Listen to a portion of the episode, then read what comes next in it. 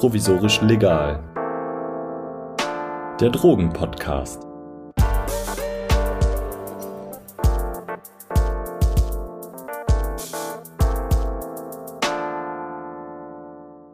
Ich begrüße euch zu einer neuen Folge Provisorisch Legal.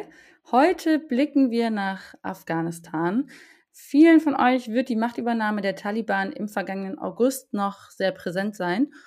Inzwischen sind neun Monate vergangen und man hört von Unterdrückung und Verboten. Anfang April haben die Taliban nun den Opiumanbau verboten, aber gleichzeitig von 2015 bis 2020 kamen 80 Prozent der weltweiten Opiumproduktion aus Afghanistan. Das Geschäft mit Opium macht laut eines UN-Berichts rund ein Zehntel der afghanischen Wirtschaftsleistung aus. Wie sich das Verbot also auf die Wirtschaft auswirken könnte, ob es überhaupt durchsetzbar ist, wie es in Afghanistan aussieht und wie es dazu gekommen ist, darüber möchte ich sprechen mit Katja Mielke. Sie ist Sozialwissenschaftlerin am Bonner International Center for Conflict Studies. Herzlich willkommen.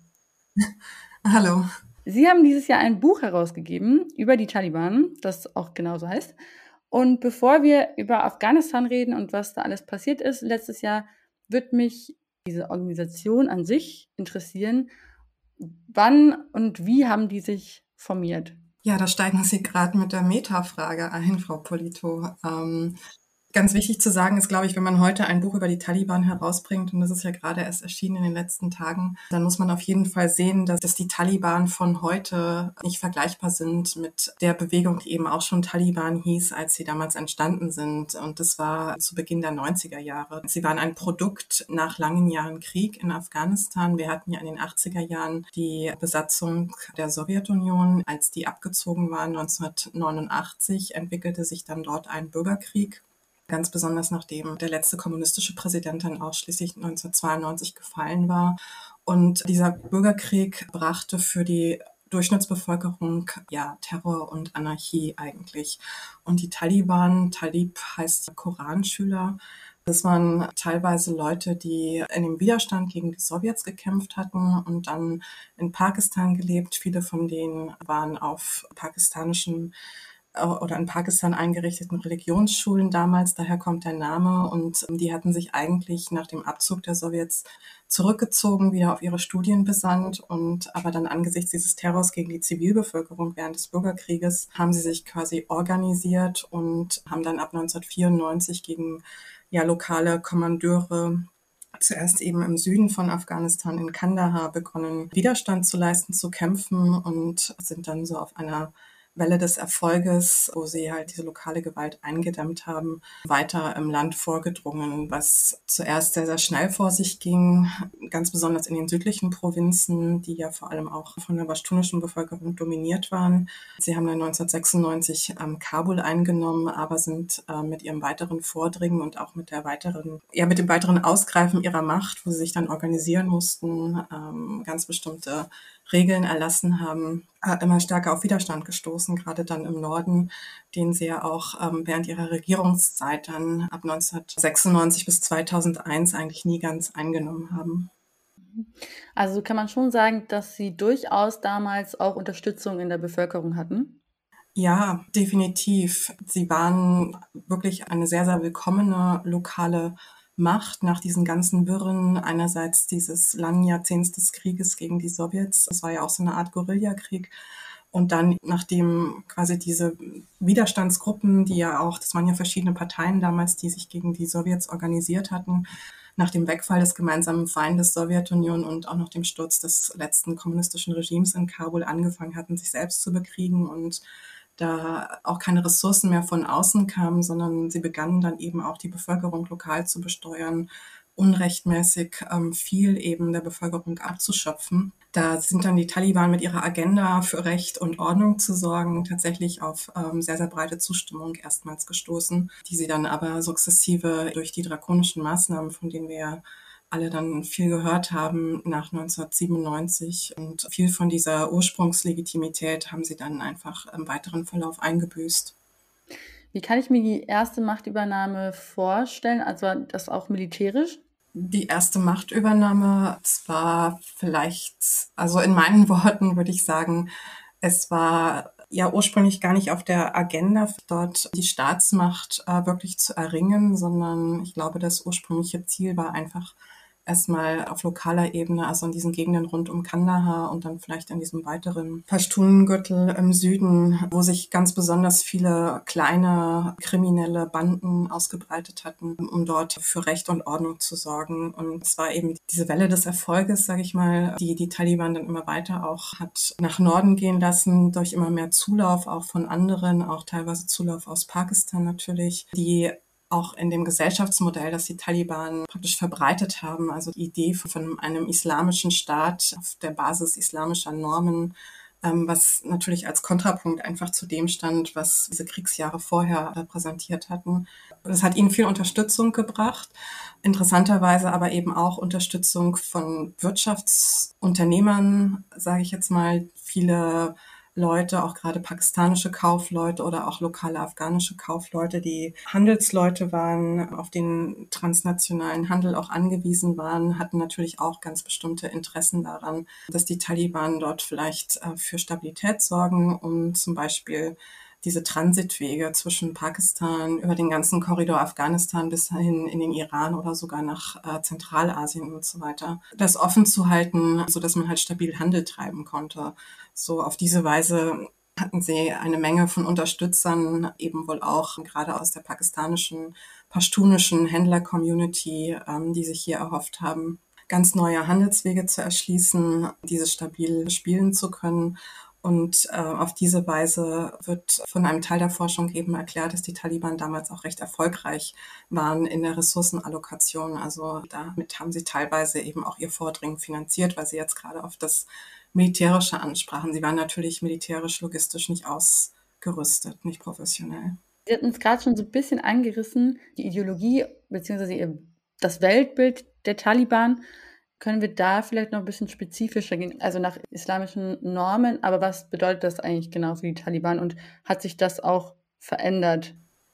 Ja, also ganz grob gesagt haben die Taliban ähm, damals und wahrscheinlich ein Großteil des Fußvolkes auch noch heute eine sehr, sehr verklärte Vorstellung von einem Afghanistan, dessen moralische Grundprinzipien und Normen verhaftet sind im Bild des pashtunischen Dorfes der späten 70er Jahre. Also das heißt, man lebt fromm, bescheiden. Es stellt sich gar nicht die Frage, ob Frauen einen großen Anteil am öffentlichen Leben haben, weil keine große Öffentlichkeit äh, stattfindet. Und es ist vor allem friedlich und man kann sich dem Koranstudium und dem unaufgeregten, ungestörten Alltagsleben widmen. Wichtig in diesem Zusammenhang ist vielleicht noch zu sagen, dass es unter den Taliban, die ja als radikale Islamisten gelten, niemals vergleichsweise große religiöse Autoritäten gab, die im Diskurs der anderen internationalen äh, Islamisten, ob sie jetzt ne, in Saudi-Arabien sitzen oder in Ägypten oder sonst wo auf dieser Welt, dort mitgespielt haben. Das heißt, der Islam in Afghanistan war über Jahrzehnte lang ein sehr lokaler Islam, ein Volksislam, der immer sehr, sehr stark tatsächlich von ähm, pashtunischen Stammeselementen und Stammestraditionen auch geprägt war, die mit religiösen Prinzipien aus dem Koran durchaus auch im Konflikt gestanden haben und diese in der Regel auch überlagert haben. Das heißt, vieles, was den Taliban zugeschrieben wird, woran ja viele der Taliban auch festhalten, ähm, wie zum Beispiel ne, die Rolle der Frau im öffentlichen Raum, das äh, Verschleierungsgebot, ähm, Viele der, der Vorstellungen, die die Taliban mitbringen, entsprechen eher denen eines tribal geprägten Pashtunen aus dem südlichen Afghanistan als tatsächlich Scharia-Vorschriften, weil wir ja wissen, dass es im Koran keinesfalls steht, dass Frauen jetzt verschleiert sein sollten oder halt nicht Teilhabe genießen sollten, auch im öffentlichen Leben und so weiter. Wenn jetzt nochmal ganz eng auf die Ideologie der Taliban gucken, sind sie Hanafiten also gehören der hanafitischen Rechtsschule an, die ja eine der vier Rechtsschulen des Islam ist. Also alle sunnitischen Afghanen gehören auch dieser Rechtsschule an, die eine lange Tradition in diesem Raum hat. Sie unterscheidet sich von beispielsweise der der Salafisten, die Anhänger des Islamischen Staates sind. Also ganz einfach gesagt, es weniger radikale Elemente gibt und immer noch dieses Element ähm, der möglichen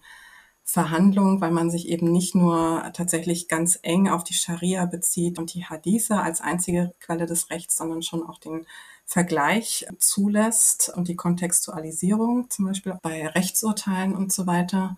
Und wir haben aber natürlich auch der Hanafismus ist als solcher sehr, sehr stark überprägt worden, gerade in den 80er Jahren. In der Zeit des Krieges und der Vertreibung vieler Afghanen nach Pakistan sind sie dem Einfluss der halt wahhabitisch geprägten, äh, in Pakistan errichteten Koranschulen unterstellt gewesen, was eine gewisse Radikalisierung tatsächlich der gesamten Flüchtlingsbevölkerung der Afghanen in Pakistan hervorgerufen hat.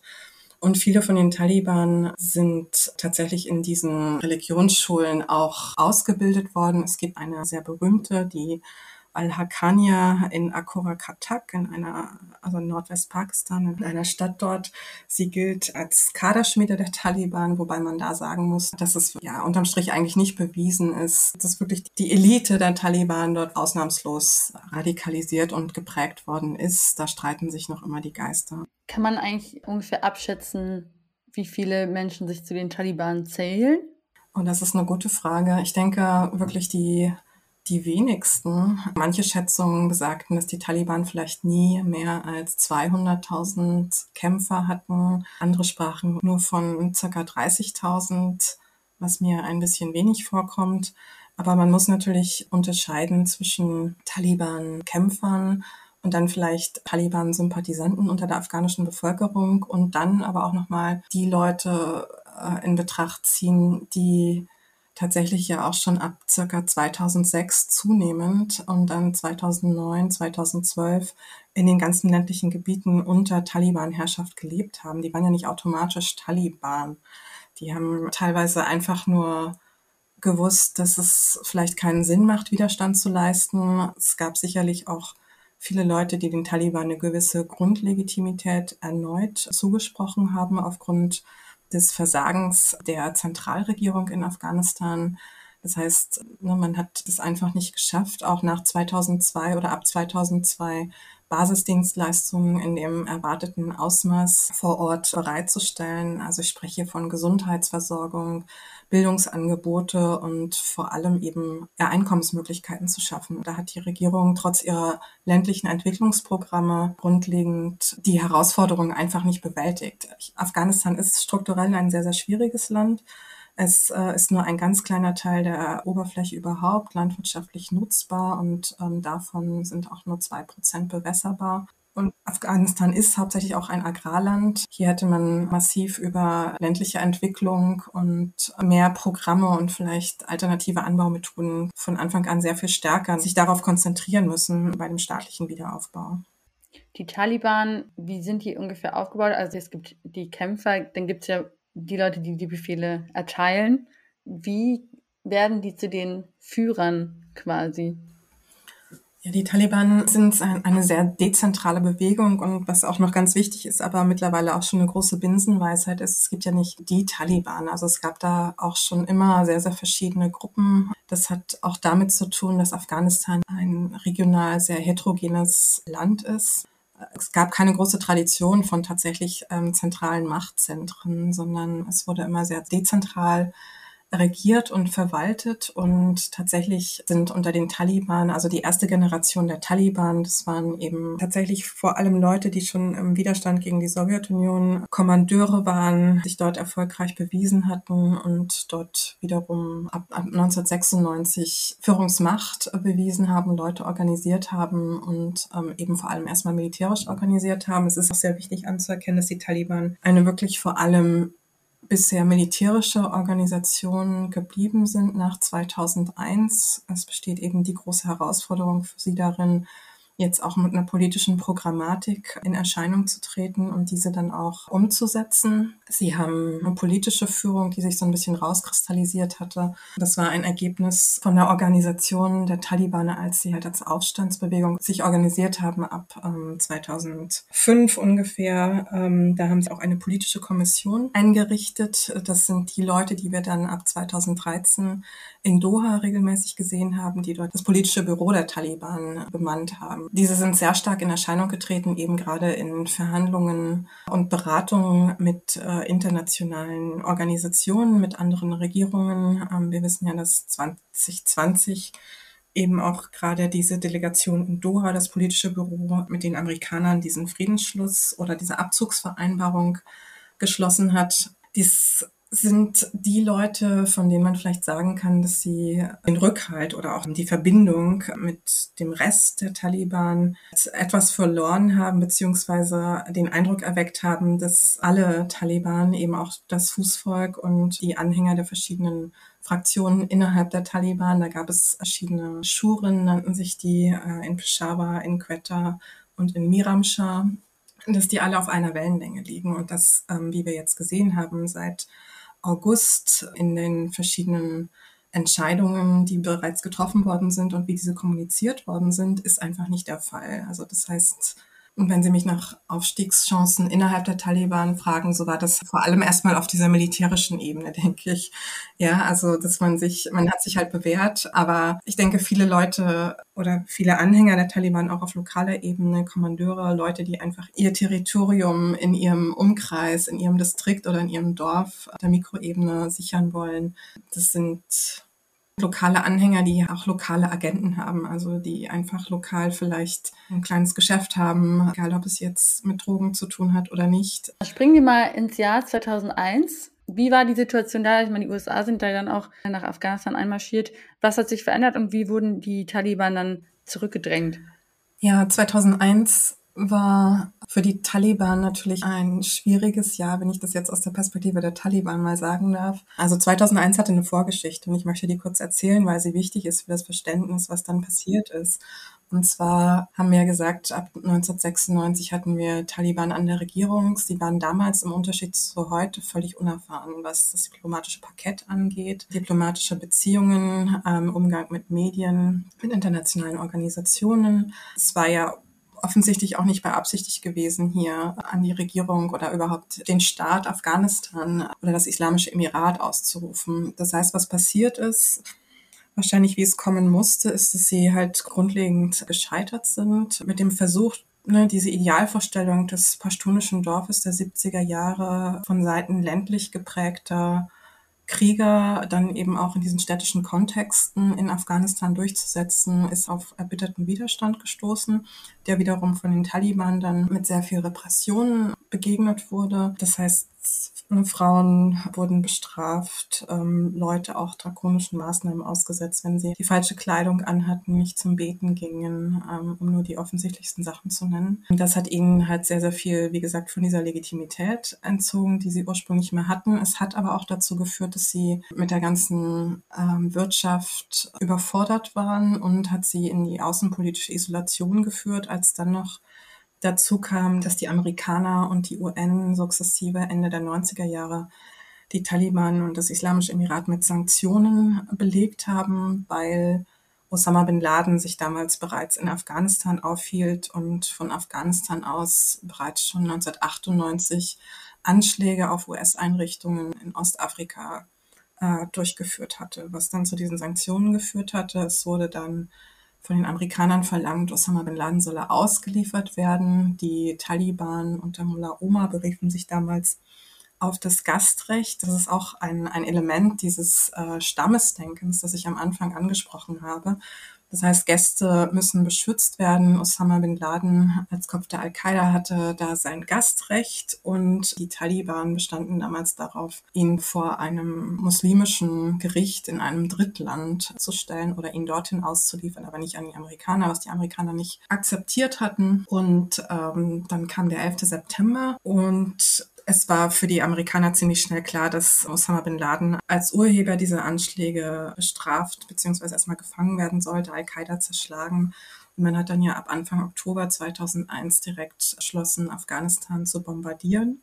Das hatte den Effekt, dass die Nordallianz, die eben noch Teile in Nordafghanistan äh, besetzt hatte und noch immer gegen die Taliban gekämpft hatte, hier einen militärischen Vorteil bekam, Luftunterstützung durch die Amerikaner und dann sind sie sehr schnell in Richtung Kabul marschiert um die Hauptstadt einzunehmen. Und ähm, das bedeutete dann das Ende der Taliban-Regierung. Und die Taliban haben sich dann sehr schnell, ja, erstmal bedeckt gehalten, versteckt. Ähm, es wurde unter anderem, als dann Hamid Karzai zum Interimspräsidenten gemacht wurde auf dieser Bonn-Konferenz im Dezember 2001, da gab es Annäherungen der Taliban. Fast alle der Führungskräfte der Taliban damals wollten sich ergeben und wollten quasi da einen Ausgleich mit der Regierung schaffen. Und das wurde damals aus dieser Position der Stärke und aus dieser Siegermentalität waren ganz besonders die Amerikaner wohl dagegen und haben das abgelehnt. Rückblickend heute sieht man natürlich, dass es hier eine Chance gegeben hätte, dass man die ehemaligen Taliban dann in die Regierung oder überhaupt integriert hätte, dass es da einen Versöhnungsprozess gegeben hätte, so dass sie eben nicht dieses Argument gehabt hätten in der Folge, ähm, die Regierung als nicht legitim anzuerkennen und dann eben diese Aufstandsbewegung zu starten, die sie ab 2003 gestartet haben. 2001. Wie sah es dann in der Zwischenzeit in Afghanistan aus? Was hat sich für, für die Bevölkerung auch verändert? Also ich habe viel davon gelesen, dass die Bevölkerung dann ja schon erstmal aufgeatmet hat. Kann man das so sagen? Also dass die Taliban durch ihre Regierung auch viel Unterstützung in der Bevölkerung verloren haben?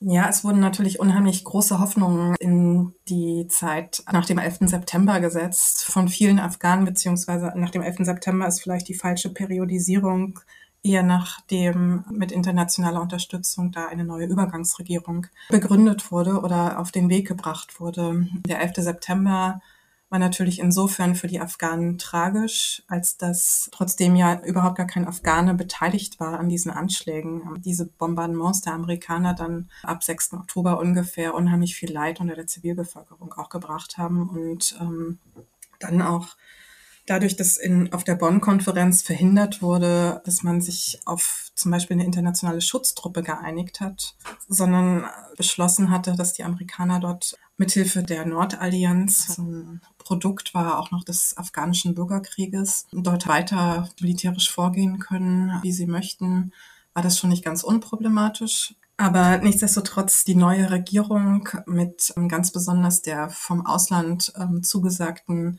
internationalen Hilfe für den Wiederaufbau hat halt viele, viele Afghanen äh, optimistisch gestimmt anfangs. Und ich würde behaupten, dass der Optimismus vielleicht noch bis 2004, 2005 auch angehalten hat. 2002 gab es dann diese große Ratsversammlung, um die Regierung nochmal offiziell zu legitimieren. Also es wurde dann von der Übergangsregierung zur offiziellen Regierung. Dann gab es eine verfassungsgebende Versammlung und ähm, 2004 sollte es dann schon die ersten Parlaments oder die ersten Wahlen geben.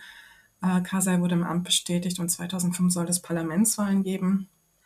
Zu dieser Zeit dann stellte sich allerdings schon raus, dass viele Afghanen erkannten, dass die internationalen vor allem eben mit in ihren Augen ja auch Kriegsverbrechern ähm, zusammenarbeiten. Also wie ich schon ansprach, diese Leute, die die ehemaligen Mujahedin waren oder sich Mujahedin nannten, eben auch die, die auch schon gegen die Sowjets gekämpft hatten und später dann aber diesen Bürgerkrieg entfacht haben, dann gegen die Taliban teilweise gekämpft haben, aber immer nur mit dem Ziel der eigenen Profitmaximierung.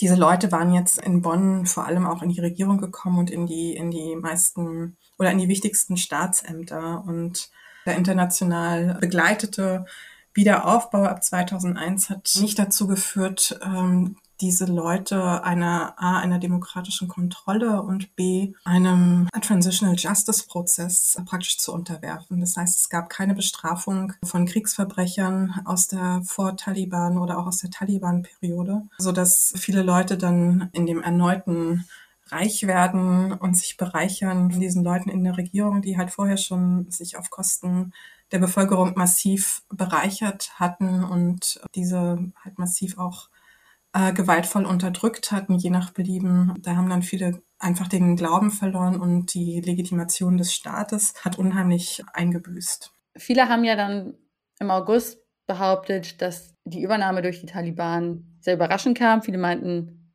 naja, das hätte man schon abschätzen können, das war eigentlich vorhersehbar. Wie ist Ihre Einschätzung dazu? Ich glaube, die informierten Beobachter hat es nicht überrascht.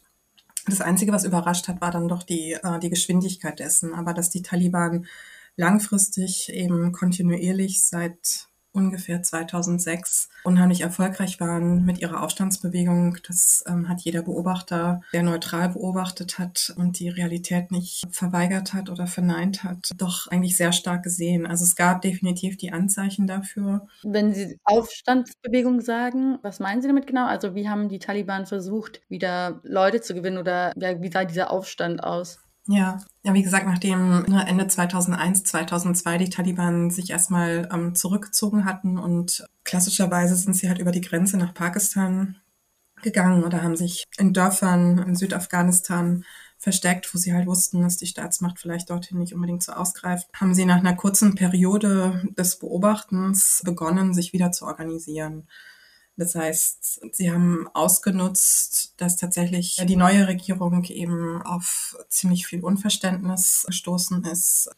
Dieses Unverständnis, das es gab unter den Leuten, dass Ausländer eben auch mit Kriegsverbrechern zusammenarbeiten und diese nicht bestrafen und trotzdem von Demokratie reden oder so, hörte sich eben für viele Leute massiv shallow oder hohl an. Und ähm, das haben die Taliban dann ausgenutzt mit einer Rhetorik, in der sie eben behauptet haben, die Regierung sei nicht legitim, es sei halt eine Puppenregierung der Ausländer und ähm, alles Schlechte, was jetzt nach Afghanistan kommt, sei eben mit diesen Ausländern verbunden und äh, man müsse da Widerstand leisten. Sie haben sich quasi, obwohl sie natürlich vorher überhaupt gar kein besseres Beispiel da waren, es dann geschafft, über diese Rhetorik und dann aber teilweise auch durch Praktiken, wie zum Beispiel eine schnelle Rechtsprechung in den von ihnen kontrollierten Gebieten oder so, sich da eine gewisse Basislegitimität äh, wieder zu zu erarbeiten. Also ich, hab, ich mag diesen Begriff Aufstandsbewegung nicht, aber es ist halt der gängige Begriff, haben sich quasi aus dem Exil und dann aus ganz bestimmten Basen in Afghanistan dann wieder formiert als militärische Bewegung und interessanterweise eben nicht finanziert durch Drogen äh, in dem Ausmaß, in dem es immer wieder dargestellt wird, sondern tatsächlich vor allem zunehmend über Gelder, die aus dem Ausland geflossen sind, aus, aus Golfstaaten, kanalisiert über Pakistan, ähm, die halt einen Großteil der, der wirklichen des, des Taliban operativen militärischen Geschäfts in den letzten Jahren ähm, finanziert haben. Jetzt haben Sie die Drogen gerade schon erwähnt, vielleicht gucken wir mal so ein bisschen da drauf, weil der Opiumanbau in Afghanistan eine wichtige Einnahmequelle ist, jetzt nicht nur für die Taliban, sondern vor allem ja für die Bäuerinnen und Bauern, die das, die das anbauen, die davon abhängig sind. Die Taliban-Regierung hat jetzt Anfang April den Opiumanbau und auch von anderen Drogen verboten was bedeutet das jetzt für die Bevölkerung und wie kam das dazu? Und vielleicht auch noch eine kleine Anmerkung. Sie hatten das ja schon mal verboten, also auch in der ersten Regierung hatten sie es auch schon mal verboten. Und da hat es ja sogar geklappt, die, den Opiumanbau drastisch zu senken. Was hat das denn damals für die Bevölkerung bedeutet? Also ich sehe hier ganz starke Parallelen, sowohl damals wie heute. Damals war die Situation in dieser außenpolitischen Isolation, die die Taliban erfuhren, Ende der 90er Jahre, haben sie dann im Jahr 2000 tatsächlich diesen Opiumbann verkündet. Das heißt, es durfte nicht mehr angebaut werden in dieser Anbausaison. Man baut ja irgendwie im Herbst an. Je nach Klimaregion baut man halt an und ähm, erntet dann ein paar Monate später.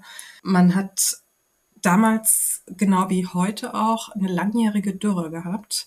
Das heißt, eigentlich war Opium so die einzige Pflanze, es ist ja eigentlich Schlafmohn, die Pflanze, die tatsächlich noch irgendwie gewinnbringend angebaut werden konnte mit der Menge an zur Verfügung stehendem Wasser. Und trotzdem haben die Taliban es damals eingeführt, diesen Bann, weil sie meiner Meinung nach vor allem wieder einen Gesprächskanal öffnen wollten mit der internationalen Gemeinschaft, die vor allem besorgt war über die Menge an Opium und Heroin, die in Afghanistan auch damals schon auf den internationalen Markt gekommen ist. Und die Taliban versprachen sich damals davon, so ein bisschen rauszukommen aus dieser diplomatischen Isolation, die sie seit ein paar Jahren erfahren hatten. Und natürlich versprachen sie sich auch Hilfe bei ja bei der Schaffung von alternativen Einkommensmöglichkeiten für die Masse der Landbevölkerung, die auch damals schon vom Schlafmohnanbau und dieser Opiumökonomie abhing. Und ähm, interessanterweise ist es genau das gleiche Muster, das wir auch heute sehen, wobei ich sagen würde, dass noch, also es gibt schon einen kleinen Unterschied. Es war noch vor noch im August nach der Übernahme der Taliban wurde ja schon mal so ein bisschen angekündigt, ja, wir würden langfristig eben auch wieder die Opiumproduktion verbieten wollen, sehen das aber momentan als unrealistisch an und ich erkläre mir dann die Tatsache, dass es Anfang April dann doch geschehen ist, damit, dass eben kurz zuvor es praktisch für die Taliban so einen, so einen kleinen Supergau gab in der Beziehung mit den internationalen Diplomaten der internationalen Gemeinschaft. Ähm, sie hat mir am 23. März trotz gegenteiliger Ankündigungen den Schulbesuch für Mädchen ab der siebten Klasse dann doch untersagt. Und das ist natürlich überhaupt nicht populär gewesen und hat viele, die ähm, vielleicht den Taliban international noch hätten eine Chance geben wollen, sehr stark äh, verärgert und verstört. Und meiner Ansicht nach ist dann diese Verkündung des erneuten Opiumbandes Anfang April, also nur wenige Tage später, so eine Folge davon gewesen, um hier auch wieder so ein bisschen diplomatisches Terrain gut zu machen und nach wie vor so eine ja, so, so ein Angebot zu machen, um eine Gesprächsbasis aufzubauen. Und als dieser Bann jetzt erneut verkündet wurde, ist heute wie damals eben auch darum gebeten worden, dass es aber nur durchführbar sei, wenn die Taliban dann eben auch die Unterstützung der internationalen Gemeinschaft hätten, um alternative Einkommensmöglichkeiten, Anbaumethoden und so weiter für diese Bauern, die eben von dem Anbau abhängen, zu erschließen.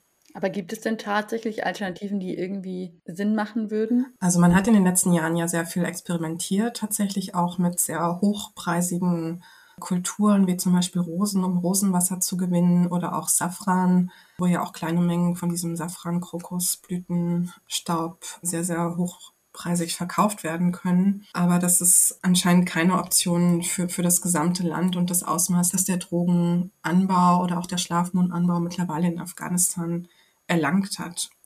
Er ist natürlich zu sehen vor dem Hintergrund, dass wir seit Jahren schon wieder eine Dürre haben und dass es in ganz vielen Regionen Afghanistans einfach aufgrund auch der Versäumnisse der letzten 20 Jahre im Hinblick auf eine Entwicklung von Bewässerungstechniken und so weiter es gar keine andere Möglichkeit gibt, jetzt zum Beispiel Weizen anzubauen, weil Weizen braucht ungefähr zwölfmal mehr Wasser als Schlafmohn.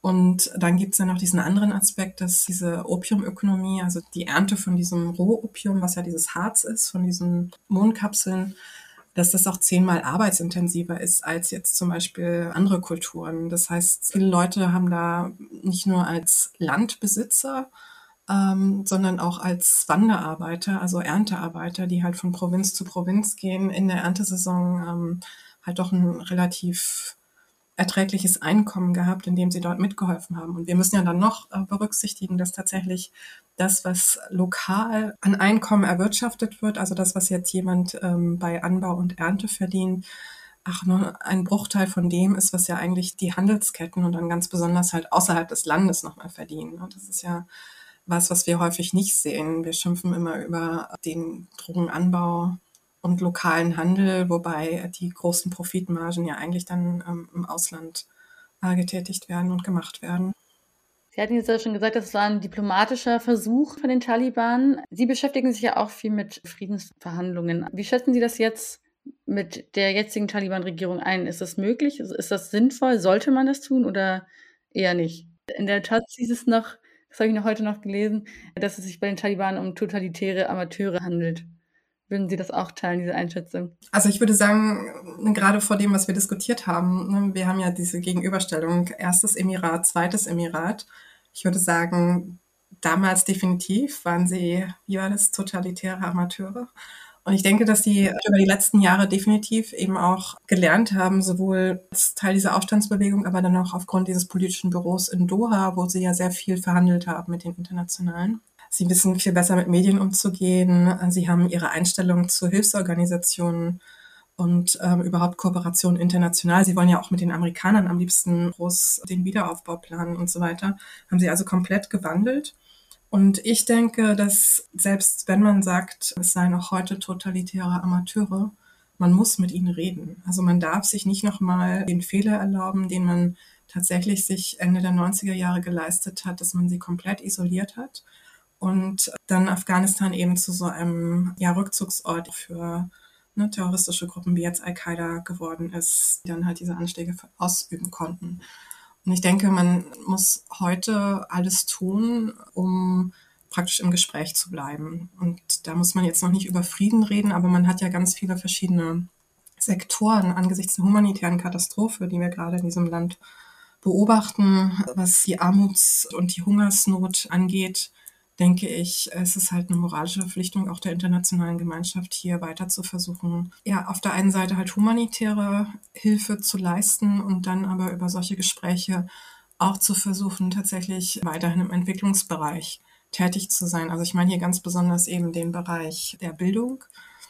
Selbst unter den Umständen, dass keine ausländische Regierung die Afghanen bisher oder die Taliban-Regierung das Islamische Emirat bisher anerkannt hat, sollte man Formate finden, wo man Plattformen schafft, die eine Begegnung zwischen ähm, tatsächlich Vertretern der Taliban-Behörden und dann internationaler Organisationen und vielleicht auch äh, Regierungsvertreter oder äh, EZ-Vertreter ja schafft, um dort ähm, ja sektoral spezifisch jetzt zum Beispiel darüber zu beraten, was heißt das denn jetzt, wenn das Argument gegen Mädchenbildung das ist, dass der Koran sagt oder dass ähm, laut der Vorstellung der Taliban wir keine Koedukation haben dürfen. Das heißt also Mädchen und Jungen sollen ab Klasse 7 nicht gemeinsam in die Schule gehen. Ich glaube, die Weltgemeinschaft ist halt gut beraten zu sagen, okay, wenn das der Fall ist. Ähm, ne, das Unsicherheitsargument zieht ja nicht mehr. Früher haben die Taliban immer gesagt, das ist zu unsicher. Aber jetzt äh, im Gegensatz zu der Zeit vor 2001 ähm, kontrollieren sie ja die Sicherheitslage mehr oder weniger. Aber jetzt bleibt eben noch das Argument, es sei irgendwie religiös nicht, ähm, nicht gewünscht dann hat man ja einen Einfallstor, in dem man sagt, okay, ähm, was können wir dann jetzt als nächstes dafür tun, um tatsächlich die Bedingungen dafür zu schaffen, dass Mädchen und Jungen auch getrennt zur Schule gehen ähm, und eben auch Mädchen über Klasse 7 oder ab Klasse 7. Und dann kommt man halt zu solchen Punkten wie ne, mehr Räumlichkeiten bereitstellen, mehr Lehrerinnen noch ausbilden, über den Dresscode nachdenken. Und ich denke, dass man über einen Austausch darüber dann auch noch andere Themen besprechen kann, die dann vielleicht auch aufs Inhaltliche gehen, die Curricula betreffen und dann vielleicht auch vom vom Bildungssektor, der jetzt wirklich ne, gemeinhin sehr politisiert ist, vielleicht auch zu anderen Sektoren kommt. Also der Gesundheitssektor ist ja einer, der weniger politisiert ist. Ähm, auch da kann man, glaube ich, über Gespräche und weiterhin im Kontakt bleiben, auch mit dieser Regierung, mit der Übergangsregierung der Taliban, sehr viel erreichen, um tatsächlich dafür zu sorgen, dass es den Afghanen und Afghanen auch auf der lokalen Ebene um einiges besser geht als, als bisher. Gerade diese, diese ganz, also gesundheitliche Auswirkungen jetzt auch von Hunger und Unterversorgung und so weiter eben um, weniger stark spüren, idealerweise. Mhm. Vielleicht noch eine letzte Frage. Hat sich das Ziel der Taliban eigentlich verändert oder wollen sie eigentlich immer noch das große religiöse, konservative Dorf. Ja, das ist interessant. Die Taliban haben sich ja immer abgegrenzt von anderen Akteuren, wie zum Beispiel dem Islamischen Staat, indem sie äh, ja stets gesagt haben, sie sind wirklich nur auf Afghanistan begrenzt und haben erstmal nicht die Ambition, ne, das große Weltkalifat zu errichten.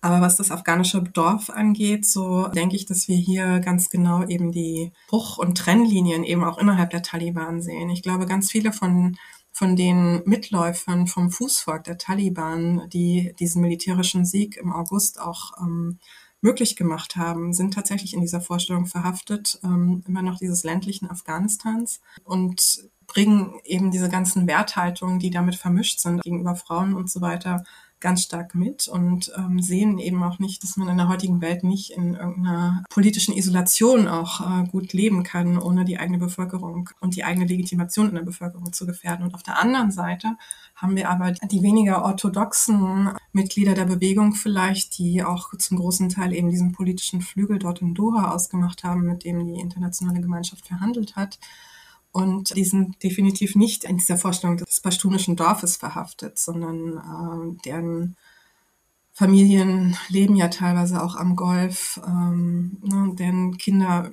gehen zur Schule, auch die Mädchen und so weiter. Äh, von daher ist gerade das eben auch so eine Bruchlinie innerhalb der Bewegung und innerhalb der Taliban, die eingefangen werden muss, wollen sie halt weiter an der Macht bleiben. Und das, das ist eine große Herausforderung tatsächlich. Ich danke Ihnen ganz herzlich für diesen spannenden Einblick. Wer auch noch mehr über die Taliban erfahren will, es gibt jetzt ein Buch, Die Taliban von Katja Mielke. Und bei Ihnen möchte ich mich nochmal bedanken für Ihre Zeit und verabschiede mich an dieser Stelle. Sehr gerne. Ich muss natürlich noch unterstreichen, das Buch habe ich nicht allein geschrieben, sondern mit meinem Kollegen Konrad Schetter. Er ist auch äh, Co-Autor. Ja, vielen Dank. Tschüss. Tschüss.